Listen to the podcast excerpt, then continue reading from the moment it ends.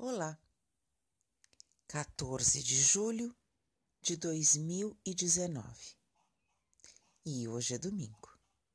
E se assim é, hoje é dia de poesia.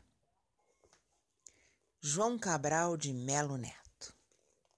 A mesa. O jornal dobrado sobre a mesa simples.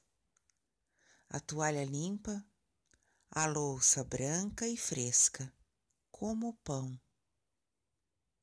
A laranja verde, tua paisagem sempre, teu ar livre, sol de tuas praias, clara e fresca como o pão.